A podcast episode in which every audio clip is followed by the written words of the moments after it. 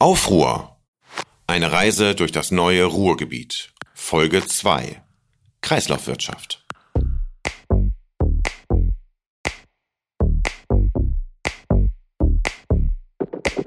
Plastik. Für viele Leute ein Reizthema. Jährlich werden mehr als 350 Millionen Tonnen Kunststoffe weltweit produziert. Gut die Hälfte davon wird gleich wieder weggeschmissen, landet auf Deponien oder in der Natur, im Meer oder in unserer Nahrungskette. Kann ausgerechnet die chemische Industrie uns aus diesem Umweltdrama befreien? Das werde ich heute unter anderem untersuchen. Herzlich willkommen zu einer neuen Folge unseres Podcasts Auf Ruhr. Eine Reise durch das neue Ruhrgebiet. Heute geht es um die Kreislaufwirtschaft. Kreislaufwirtschaft, das ist ein großes Wort, auch ein Modewort.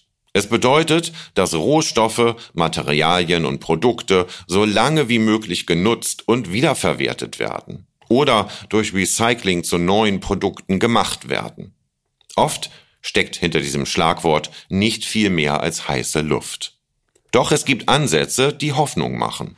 Auch und gerade im Ruhrgebiet. Warum hier? Das werde ich euch heute zeigen. Ich spreche mit dem Leiter des Circular Plastic Programms bei Evonik. Ich glaube, wir haben hier hervorragende Bedingungen, um tatsächlich auch über Kollaboration hin zu Lösungen zu kommen. Mit einem Wissenschaftler des Fraunhofer Instituts für Umweltsicherheit und Energietechnik, der Kreisläufe so definiert, dass sie bei uns allen anfangen. Recycling ist, wenn ich das Produkt Lebensende erreiche, spielentscheidend. Das darf aber nicht davon ablenken, dass das Recycling nur ein Baustein einer Kreislaufwirtschaft ist. Mit dem Geschäftsführer eines Verzinkungsunternehmens, das Unmengen an Energie benötigt und raus will aus der Gasfalle. Etwa 39 Prozent äh, der CO2-Emissionen könnten wir sofort sparen, indem wir auf eine zirkuläre Wirtschaftsweise umstellen würden und mit der Geschäftsführerin der Business Metropole Ruhr, einer echten Netzwerkerin. Also das hat das Ruhrgebiet immer schon gemacht und auch machen müssen, weil wir natürlich ohnehin eine energieintensive Region sind. Ich beginne meine Reise im Technikum in Essen an der Goldschmiedstraße, einem 600 Quadratmeter großen Test- und Messlabor vollgestopft mit Geräten und Prüfverfahren zur Verbesserung von Kunststoffen. Betreiber ist Evonik, ein Spezialkunststoffhersteller und einer der größten Chemieunternehmen der Welt mit rund 33.000 Mitarbeitern und Mitarbeiterinnen. Hier in Essen hat auch Patrick Glöckner sein Büro. Er ist Leiter des Programms Circular Plastics bei Evonik. Leider ist er heute gar nicht da, mir aber trotzdem zugeschaltet. Hallo Herr Glöckner, wo sind Sie gerade? Ja, grüße, hallo. Ich bin in den USA. Was machen Sie da? Äh, ich treffe mich dort mit Experten vom MIT und rede über die Kreislaufwirtschaft und welche Möglichkeiten wir haben einer Zusammenarbeit. Sie sind ja ein Spezialkunststoffhersteller, das heißt, Sie machen gar keine Verpackung oder so Massenprodukte, sondern ähm, worauf Sie sich fokussieren, sind so Zusätze. Ja, genau. Also unsere Rolle ist, mit Additiven, mit Katalysatoren dazu beizutragen, dass die verschiedenen Recyclingprozesse effizient werden auf der anderen Seite ist es aber auch so, dass wir versuchen, damit die Qualität der Rezyklate möglichst hoch zu halten. Ja, also die Qualität der Produkte, die am Ende dabei rauskommen sollen, meinen Sie? Ähm, da gibt's ja mehrere Probleme, zum Beispiel Druckfarbe oder auch Geruch. Wo, wo, wo besteht da das Problem? Im Prinzip ist es so, wenn man eine Verpackung äh, am ja, am, am Ende des Lebenszyklus einsammelt. Wir in Deutschland haben ja hier das duale System grüner Punkt. Ähm, dann kommt die Verpackung zusammen mit den ganzen Kontaminationen beim Recycler äh, an und der muss erstmal versuchen, diese ganzen Ströme zu sortieren und dann möglichst so zu waschen, dass daraus hochwertige Rezyklate erhalten werden. Uh, und wir haben beispielsweise Additive, die genau dort ansetzen. Das heißt, man kann die Druckfarben, die auf den Verpackungen äh, aufgetragen sind, sehr effizient herunterwaschen. Der Recycler spart jede Menge Zeit und Waschwasser und damit natürlich auch äh, Geld.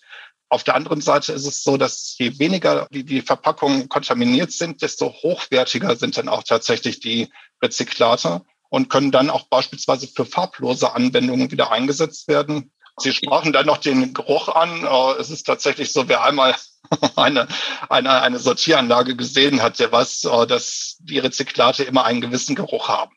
haben müssen. Und äh, wir helfen mit geeigneten Additiven, dass tatsächlich der Geruch so weit minimiert wird, dass man diesen Geruch kaum noch wahrnimmt und man diese Rezyklate dann auch in hochwertigen Anwendungen, beispielsweise auch im Innenbereich, ja. verwenden kann. Ähm wir, das ist ja ein Umschwung der Industrie einmal von einer linearen Wertschöpfungskette hin zu einem zirkulären Prozess. Und Sie haben mal gesagt, es dauert so 10 bis 15 Jahre, dann wären wir soweit.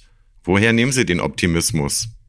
Weil ich täglich genau daran arbeite. Also oh, mittlerweile ist es so, dass die nicht nur die chemische Industrie, sondern die gesamte kunststoffverarbeitende und kunststoffnutzende Wertschöpfungskette an dem Thema Kreislaufwirtschaft arbeitet. Früher hat man vielleicht nur mit seinem Kunden und mit seinem Lieferanten gearbeitet. Heute arbeiten wir tatsächlich entlang dieser gesamten Wertschöpfungskette im Bereich der Verpackung von, von Lebensmitteln, im Bereich der Automobile, im Bereich der Gebäude.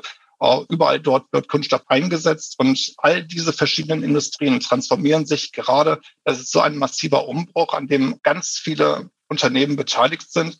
Und ich bin guter Dinge, dass dieser Umbruch, der jetzt auch tatsächlich stattfindet, dann innerhalb der nächsten 10, 15 Jahre weiter fortgeschritten ist, sodass wir große Teile der Kunststoffe im Kreis führen können. Ja. Sie sprachen vorhin an, die verschiedenen Partner, die auch dafür wichtig sind und dass man miteinander redet und auch mit Leuten redet, die, mit denen man früher gar keinen Kontakt hatte. Ähm, nun gibt es im Ruhrgebiet eine lange Tradition solcher Kooperationen, dass Rohstoffe oder Abfälle des einen Rohstoffe des anderen werden. Dass man, das ist ein ständiger Optimierungsprozess über verschiedene Betriebe hinweg, der dort im Ruhrgebiet äh, eigentlich schon etabliert ist. Ist das eigentlich ein idealer Standort für eine Kreislaufwirtschaft? Wir haben in der Rhein-Ruhr-Area im, im, im Ruhrgebiet unglaublich viele sehr potente große Unternehmen entlang der gesamten Wertschöpfungskette. Das sind chemische Unternehmen genauso wie Kunststoffverarbeiter, genauso wie auch verschiedene Brand-Owner. Wir sehen, dass ganz viele Startups sich mittlerweile im Ruhrgebiet etabliert haben. Oder wenn man kurz über den Berg nach Wuppertal schaut, dann sieht man das Circular Valley, das im Prinzip ein Inkubator für Startups wird und viele Startups äh, weltweit anzieht. Ich glaube, wir haben hier durch diese Bündelung der verschiedensten Branchen auf diesem engen Raum hervorragende Bedingungen, um tatsächlich auch über Kollaboration hin zu Lösungen zu kommen. Wunderbar. Ich danke Ihnen fürs Gespräch und für die Zeit. Sehr gerne. Dankeschön. Tschüss. Tschüss. Das hat mir schon mal Mut gemacht, auch wenn Zweifel bleiben. Können wir unsere Wirtschaft aufrechterhalten durch besseres Recycling und durch erneuerbare Energien oder gehört da nicht noch mehr dazu? Ein größeres Umdenken? Müssen wir nicht auch unseren Konsum hinterfragen? Wir alle. Dazu möchte ich mit der Wissenschaft reden. Am Fraunhofer Institut für Umwelt, Sicherheit und Energietechnik in Oberhausen, kurz Umsicht genannt. Das Institut hat sich den Nachhaltigkeitszielen der Vereinten Nationen verschrieben.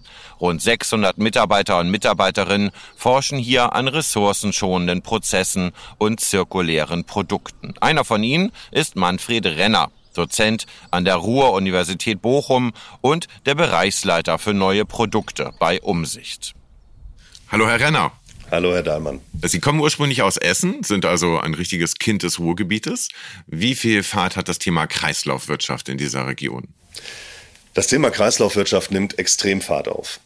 Ich habe mich sehr gewundert, denn ursprünglich, als ich die Bilder im Fernsehen gesehen habe von komplett vermüllten Stränden auf der anderen Seite dieses Planeten, habe ich nicht gedacht, dass es unsere Lebensrealität wird und so intensiv damit auseinanderzusetzen, ob wir eine Kreislaufwirtschaft hier in Europa wollen. Ich sehe dass es nun absolut die Diskussion ist in den Unternehmen, in der Politik und ich hoffe demnächst auch in der Gesellschaft.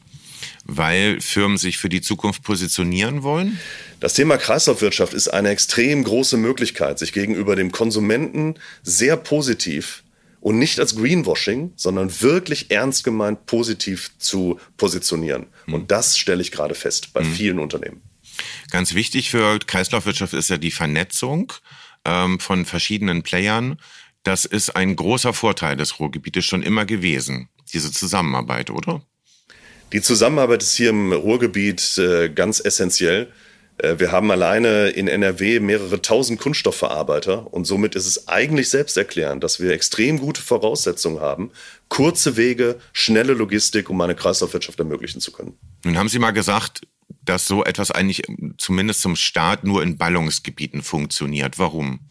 Der Start in Ballungsgebieten ist meiner Meinung nach unerlässlich, weil es geht darum, intensiv Produkte zu nutzen, kurze Wege zu haben. Und eben diese kurzen Wege, das, was man Reverse-Logistik nennt, ist in einer Welt, in der Produkte nicht besessen, sondern vor allen Dingen auch nur genutzt werden, eins der elementaren Bausteine, um eben von dem hohen Ressourcenverbrauch sich abzukoppeln, aber trotzdem Produkte nutzen zu können. Geben Sie mal ein Beispiel für so eine Reverse-Logistik. Ein Beispiel für eine Reverse-Logistik ist eine Bohrmaschine. In deutschen Haushalten gibt es unglaublich viele Bohrmaschinen, die im Keller liegen und 364 Tage und 23 Stunden nicht eingesetzt werden.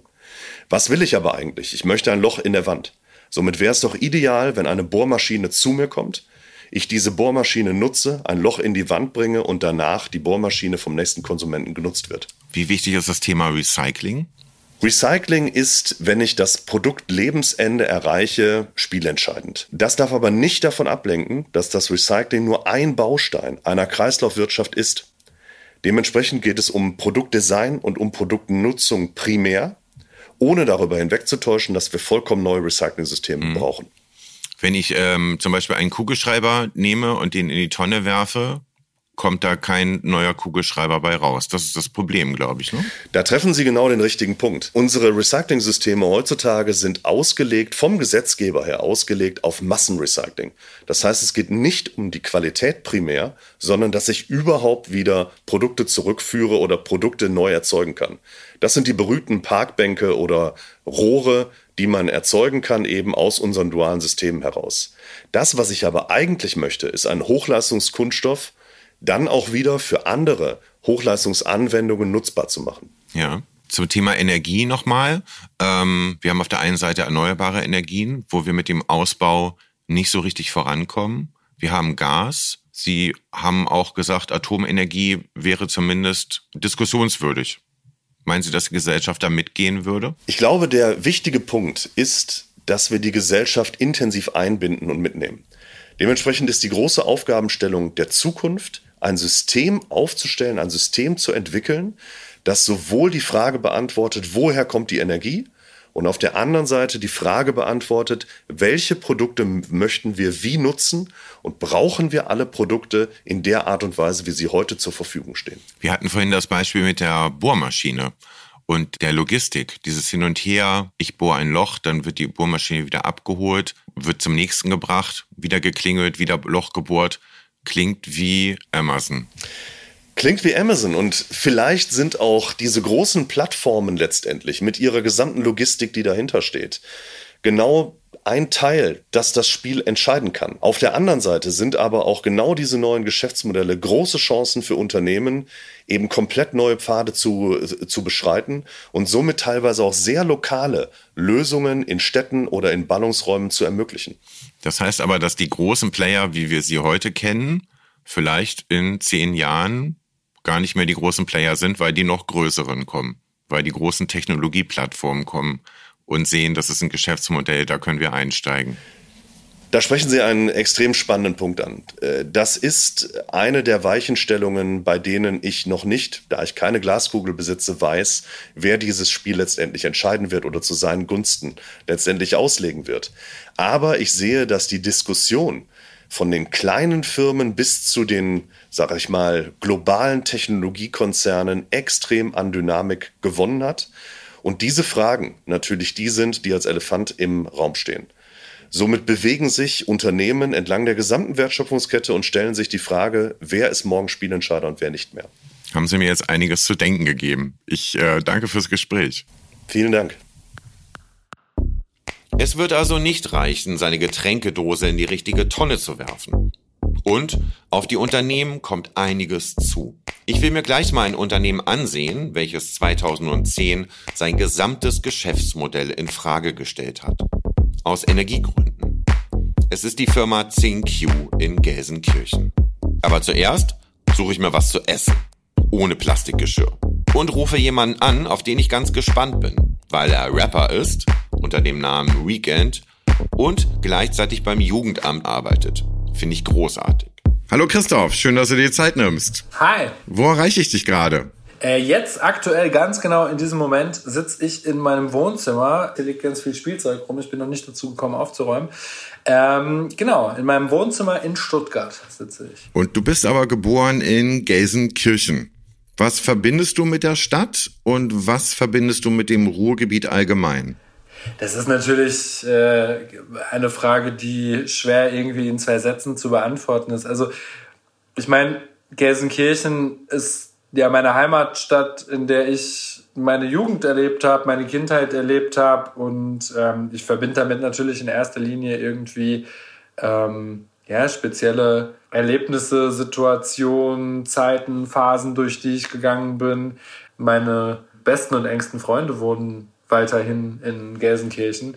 Ich finde, das Ruhrgebiet hat eine ähm, wahnsinnige Schönheit auf den zweiten Blick. Weißt du, das ist so hm? dieses Roughe und äh, auch karge Häuserzüge und sowas. Und dann gibt's aber halt auch einfach so wahnsinnig schöne Ecken ähm, im Ruhrgebiet und dieses auch so ein bisschen urbane, ab, zum Teil auch echt abgefuckte, ähm, in Verbindung halt auch mit viel Grün und so weiter. Das hat einfach einen sehr, sehr eigenen Charme und äh, ich mag das Ruhrgebiet sehr, sehr gerne. Würdest du sagen, dass die Menschen, die dort wohnen, so, so einen bestimmten Charakterzug haben? Ich tue mich allgemein immer so ein bisschen schwer zu sagen, die Leute von da, von da und da sind so und so. Die Leute aus Stuttgart, äh, die sind alle irgendwie Schwaben und Kehrwoche und so und Brezeln. Und die Leute im Ruhrgebiet, die sind so und so, weil äh, im Alltag ist es am Ende nicht so. Aber ähm, so Mentalitätsideen, die kommen ja auch immer irgendwo her. Und ich glaube, so dieses offene, und gleichzeitig nicht auf den Mund gefallene, ähm, sehr geradeaus und direkt und manchmal auch so ein bisschen irgendwie schroff und das Herz auf der Zunge, manchmal auch ein Stück weit vielleicht nicht unhöflich, aber halt wirklich sehr direkt. Das ist, glaube ich, schon so dieser Sprech einfach, weißt du, der, der Dialekt und auch die Art und Weise miteinander irgendwie umzugehen. Du hast in Gelsenkirchen, fand ich super interessant, hast du in der Jugendhilfe gearbeitet, hast dann nur Musik gemacht und arbeitest jetzt aber wieder in der Jugendhilfe. Was reizt dich da dran? An der Jugendhilfe? Mhm. Ähm, ich bin so ein totaler Action-Mensch irgendwie. Ich brauche immer Herausforderung irgendwie. Ich brauche auch eine, ich brauche Stress auch tatsächlich. Das ist, glaube ich, auch das, was meine beiden Berufe sehr verbindet. Und ja, die Jugendhilfe ist auf jeden Fall auch ein Ort, wo, wo man den Stress bekommen kann, sage ich mal, wenn man ihn sucht. Und ähm, ich mag das total, in, in äh, schwierigen Situationen irgendwie dabei zu sein und trotzdem irgendwie was Gutes beizutragen und Leuten einfach zu helfen, zu unterstützen, schwierige Situationen aufzulösen, neue Wege aufzuzeigen. Ähm, und ähm, ja, ich bin da auch nicht scheu, irgendwie in Situationen, die irgendwie herausfordernd sind, schwierige Gespräche zu führen, sage ich mal. Das ist so mein Alltag. Ähm, und genau, ich mag das sehr gerne, weil man einfach da viel bewegen kann. Also wenn, wenn ich gut war, dann hat sich am Ende vielleicht irgendwie das Leben oder ähm, der Alltag von, von den Personen, Kindern, Jugendlichen, Familien, mit denen ich da arbeite, ein kleines bisschen positiv verändert. Und ich finde, das ist was Großes irgendwie, ne? dass man da einfach die Fähigkeit hat, auch Dinge zu bewegen und Leuten irgendwie Hilfen oder Unterstützung zukommen zu lassen, die vielleicht für sie sonst schwer erreichbar waren. Und ähm, genau, das mache ich sehr gerne. Ja. Ich habe ähm, in den vergangenen Tagen schon viel über das Ruhrgebiet gelernt, ähm, habe aber auch gemerkt, so dass dieses alte Bild von äh, Kohle und Bergbau irgendwie ganz tief sitzt. Vielleicht auch eher bei Außenstehenden als bei äh, den Leuten, die dort wohnen. Äh, welche Bilder fallen dir da so als erstes ein? Also ich habe zum Beispiel gesehen, du hast ja auch in Zechen zum Beispiel Videos gedreht oder in so einem Kohlebunker. Ja. Also das scheint dir auch nicht fern zu sein. Nee, überhaupt nicht. Und ähm, ich muss auch gestehen, ich finde es tatsächlich ähm, selbst auch gar nicht so abgedroschen oder so, weil du sagst, das ist so das, das erste Bild und vielleicht eher bei den Außenstehenden. Aber das war ja in den Generationen ähm, quasi vor mir lange die Lebensrealität, dass einfach sehr viele Leute sehr hart gearbeitet haben im, im Ruhrgebiet, ähm, davon sehr viele in der Industrie und im Bergbau. Und ähm, die Zechen erinnern ja auch optisch im Ruhrgebiet auf jeden Fall daran. Gelsenkirchen ist eine absolute Kohlestadt. Und ähm, das schießt mir schon in den Kopf, wenn, wenn du mich das fragst. Mir schießt auch der Fußball in den Kopf. Tatsächlich, dass ich bin sehr großer Fußballfan und ähm, sag's ruhig. Sag's ruhig, äh, großer großer Schalke-Fan. Ähm, genau. Das ist schon irgendwie eine kleine Religion da.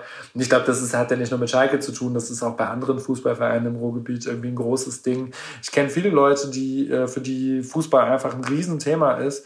Ähm, und äh, die da viel rausziehen können, auch für die das einen gesellschaftlich hohen Wert hat, mit ihren Leuten Fußball zu gucken. Ja. ja. Wenn du Freunde zu Besuch hast, übers Wochenende oder so, welche, welche Stellen, welche Orte würdest du ihnen zeigen?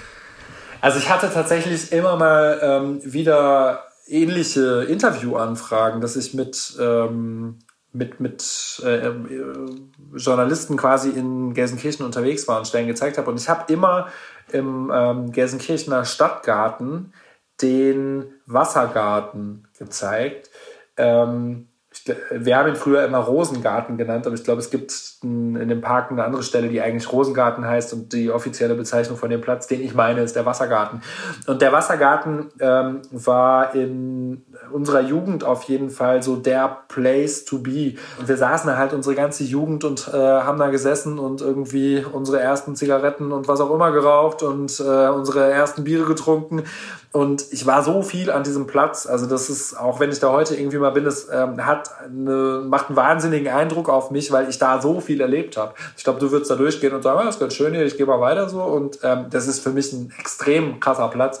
Ich weiß nicht, ob der vielen Leuten was sagt. Ich glaube, alle Gelsenkirchener kennen den so.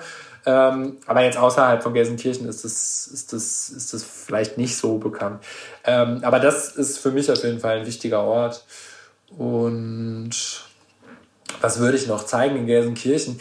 Ähm, ich, ich komme aus Gelsenkirchen-Ückendorf, ähm, da gibt es die äh, Himmelsleiter. Sagt ihr das was?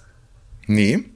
Was das ist das? Ist auf so einer Halde, so ein Steingebilde, wie so ein Turm irgendwie.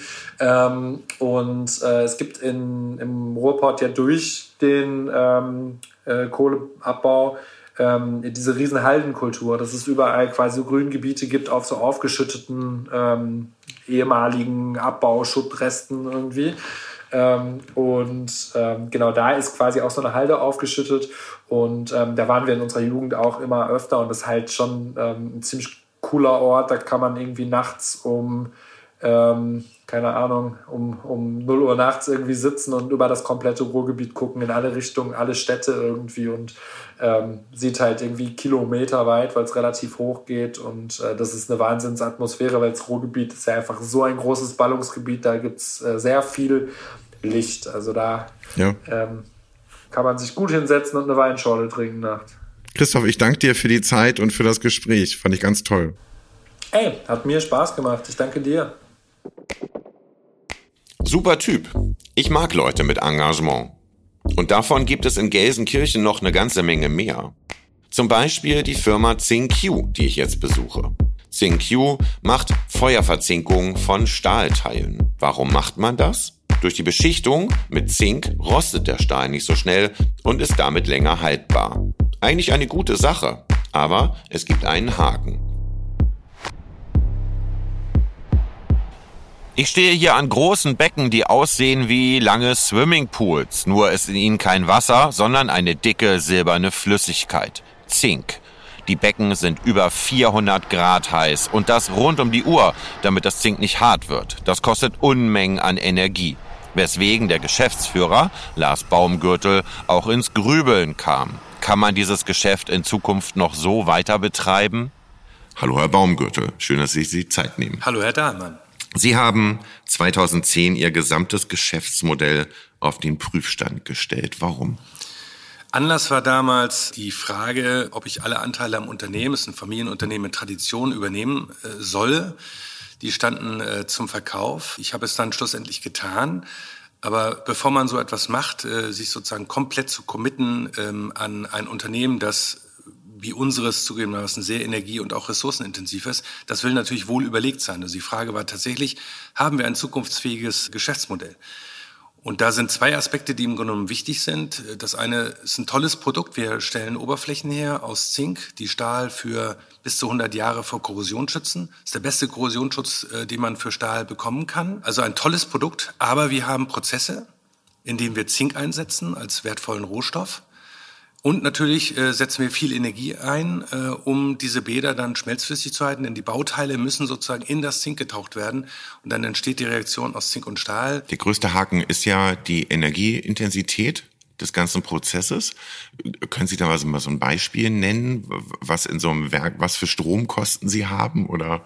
Also Strom ist bei uns eigentlich der Energieträger, der weniger relevant ist. Da sind wir auch schon seit 2013 äh, komplett auf Ökostrom im Rahmen einer Cradle-to-Cradle-Zertifizierung, einer Selbstverpflichtung, wo wir schon alles tun, um äh, uns auch zu dekarbonisieren.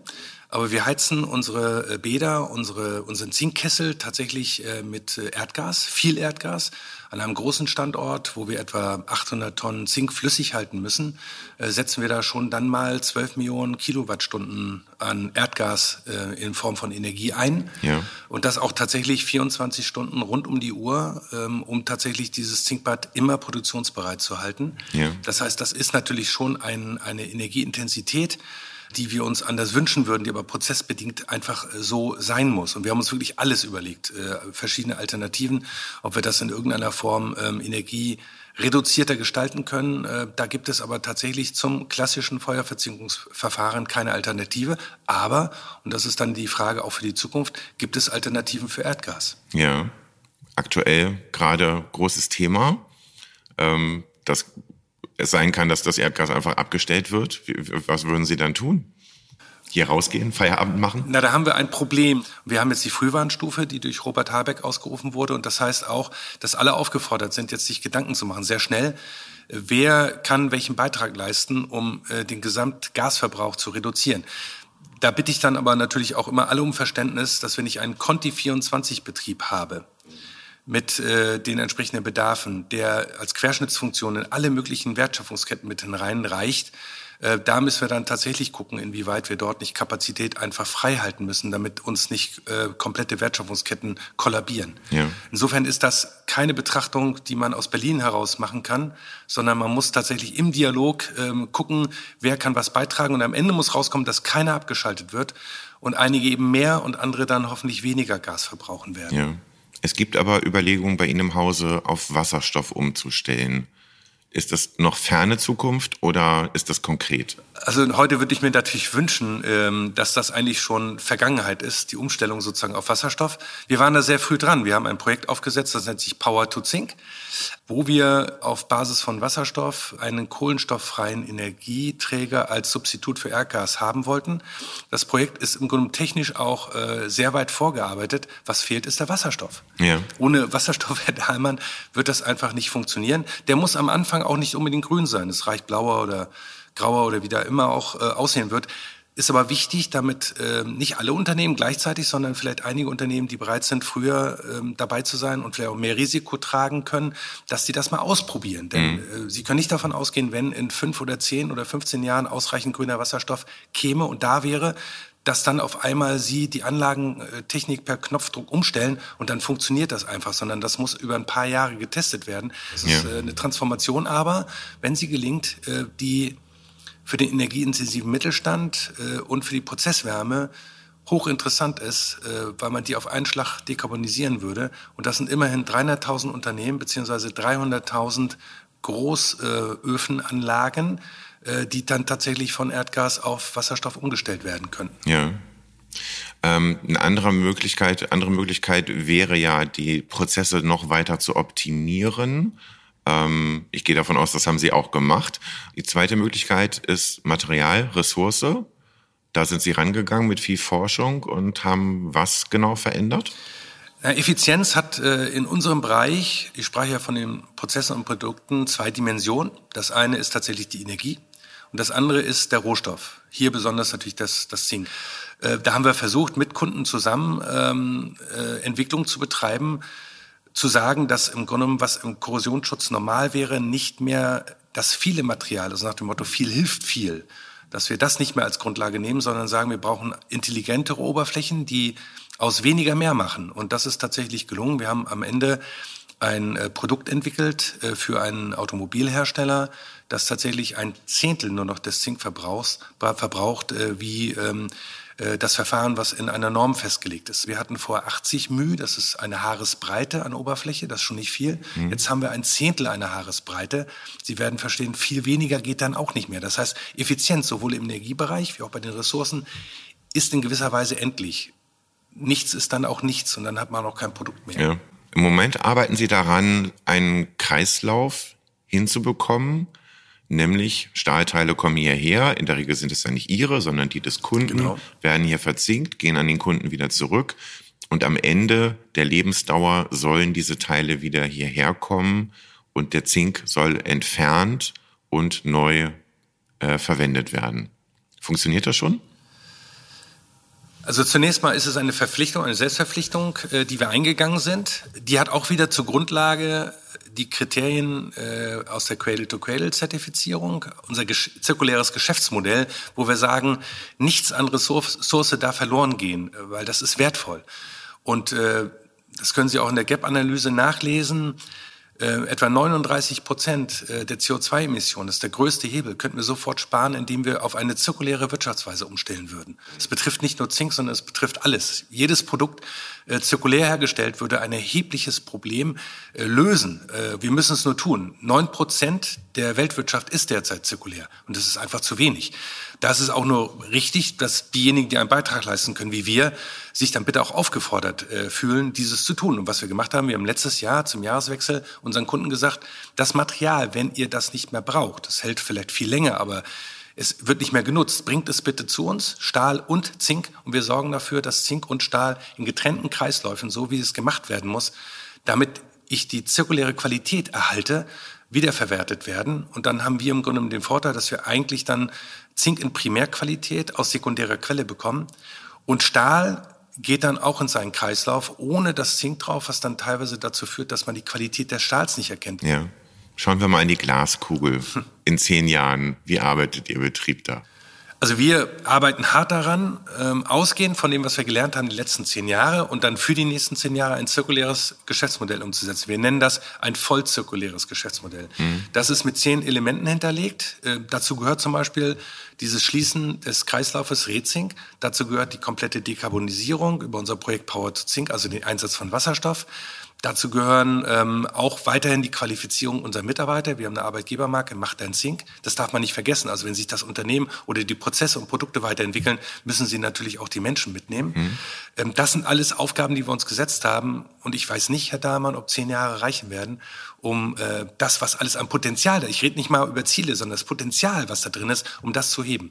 Ich will noch ein anderes Beispiel geben, weil wir das auch nicht alleine machen können und werden. Das macht keinen Sinn. Mhm. Wie gesagt, wir sind ja immer Teil von ähm, Stahlprodukten als Oberfläche und wir müssen im Grunde genommen auch äh, alle weiteren äh, Teilnehmer in der Lieferkette dazu anreizen, dieses zirkuläre Geschäftsmodell, was von uns ausgeht, auf die komplette Lieferkette zu übertragen. Das heißt, wir sprechen mit unseren Zinklieferanten. Was könnt ihr tun, um zum Beispiel eure CO2-Bilanz zu verbessern? Wir reden natürlich auch mit unseren Energieversorgern. Wie kommen wir dank euch, mit euch an grünen Wasserstoff ran?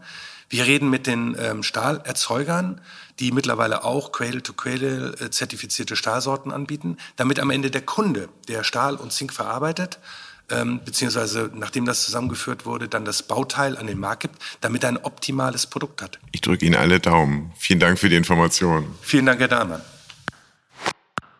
Erstaunlich, wie gelassen Herr Baumgürtel ist. Dabei hängt am Gas momentan die Zukunft seines ganzen Unternehmens.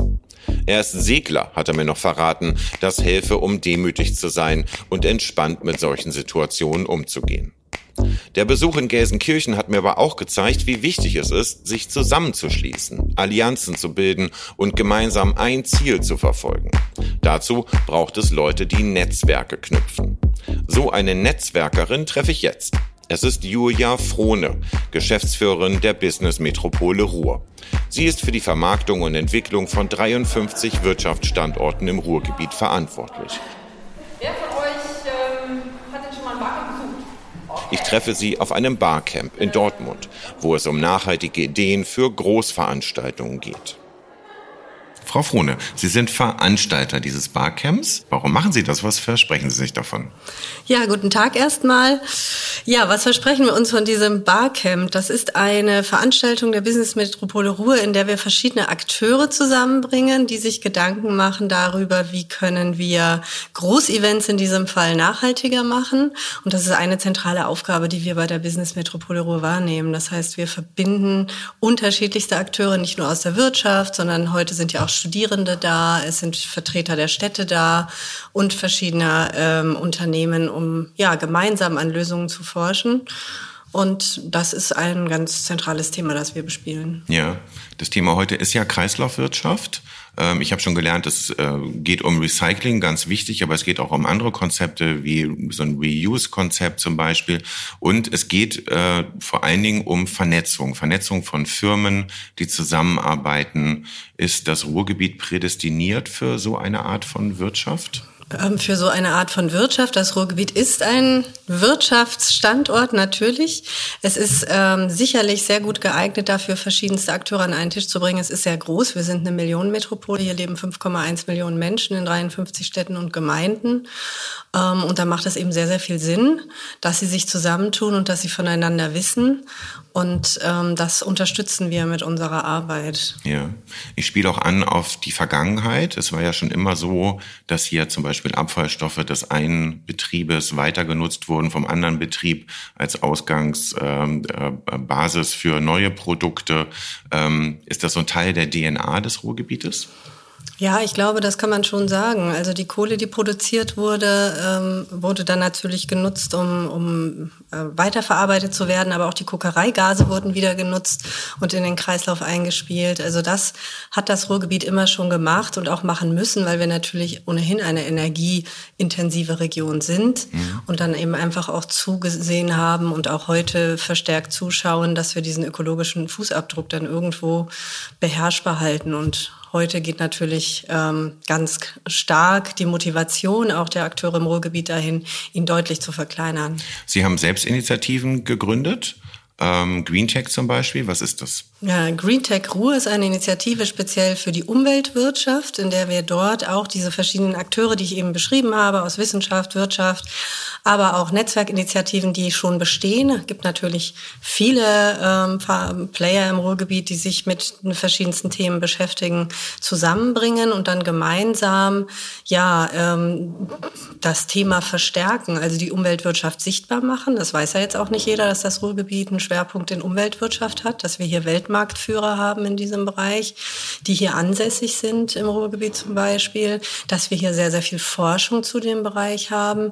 Das ist also ein Thema, dass wir das zeigen können und dass aber auch ähm, durch die Vernetzung natürlich neue Initiativen entstehen und damit auch neue Ideen und Innovationen. Und das ist uns allen bekannt, nur aus Innovationen entsteht dann auch Transformation. Ja. Ähm, eine interessante Zahl, die ich gelesen habe, 19 Prozent der Arbeitsplätze im Ruhrgebiet sind nur noch Industriearbeitsplätze. Etwas, was ich vorher so nicht wusste. Ähm, die zweite Frage, die ich mir gestellt habe, ähm, ist das Ruhrgebiet so stark in Umwelttechnologien, weil es eben früher so dreckig war hier? Hat es einen Zusammenhang? Das ist äh, eine schöne Idee.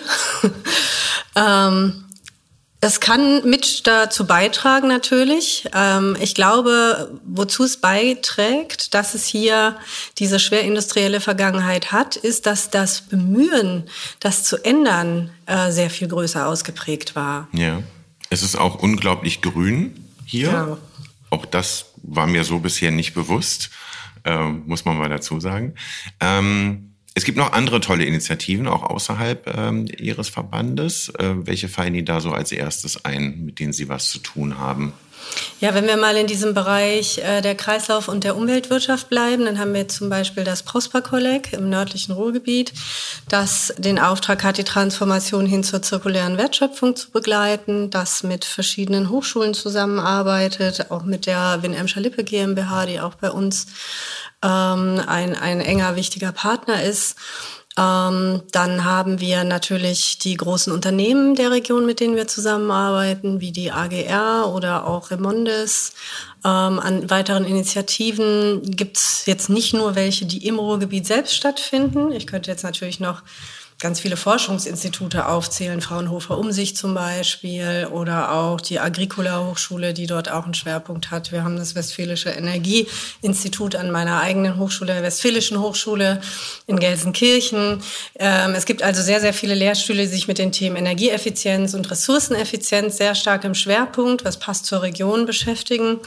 Da gibt es zum Beispiel in Wuppertal die Initiative Circular Valley ähm, wo die Vision ja ist, dass wir hier in Nordrhein-Westfalen äh, ähnlich dem Silicon Valley jetzt ein Circular Valley ähm, entwickeln, das einzigartig ist auf der Welt. Und das geht nicht ohne das Ruhrgebiet. Das ja. ist da natürlich dann ein ganz, ganz ähm, ein großer Schwerpunkt und Partner. Und deswegen haben wir uns mit der Initiative auch schon zusammengetan und ähm, haben Gespräche aufgenommen und wollen dort auch gemeinsame Aktionen machen. Ja. Mir kommt das so ein bisschen so vor, als wenn bei Ihnen so ganz viele Fäden zusammenlaufen. Sind Sie, empfinden Sie sich als Strippenzieherin im, im allerpositivsten Sinne gemeint? Ähm, ich würde eher sagen, wir sind Moderatoren. Ja, wir sind Moderatoren des Transformationsprozesses, indem wir diese verschiedenen Inhalte, die es ähm, oder oder äh, Inhalte, Interessen, die Interessenslagen auch, die es im Ruhrgebiet gibt, miteinander verbinden und ähm, die Schnittmengen identifizieren und an den Schnittmengen arbeiten. Könnten Sie so einen zeitlichen Horizont festmachen? In zehn Jahren stehen wir da und da? oh, das könnte ich bestimmt viel machen, in die Glaskugel schauen, aber ich würde sagen, Machen gerade die letzten letzten zwei Jahre, die, die zeigen uns ja, dass das eigentlich nicht geht. Ne? Corona ja. hat ähm, sämtliche Prognosen der, der Jahre 2018, 2019 äh, zerschlagen. Jetzt haben wir die Russland-Ukraine-Krise, von der wir alle noch nicht wissen, wie stark die Auswirkungen sein werden. Sie werden hier im Ruhrgebiet sehr stark spürbar werden als Energieregion, als auch eine Region mit viel Logistik.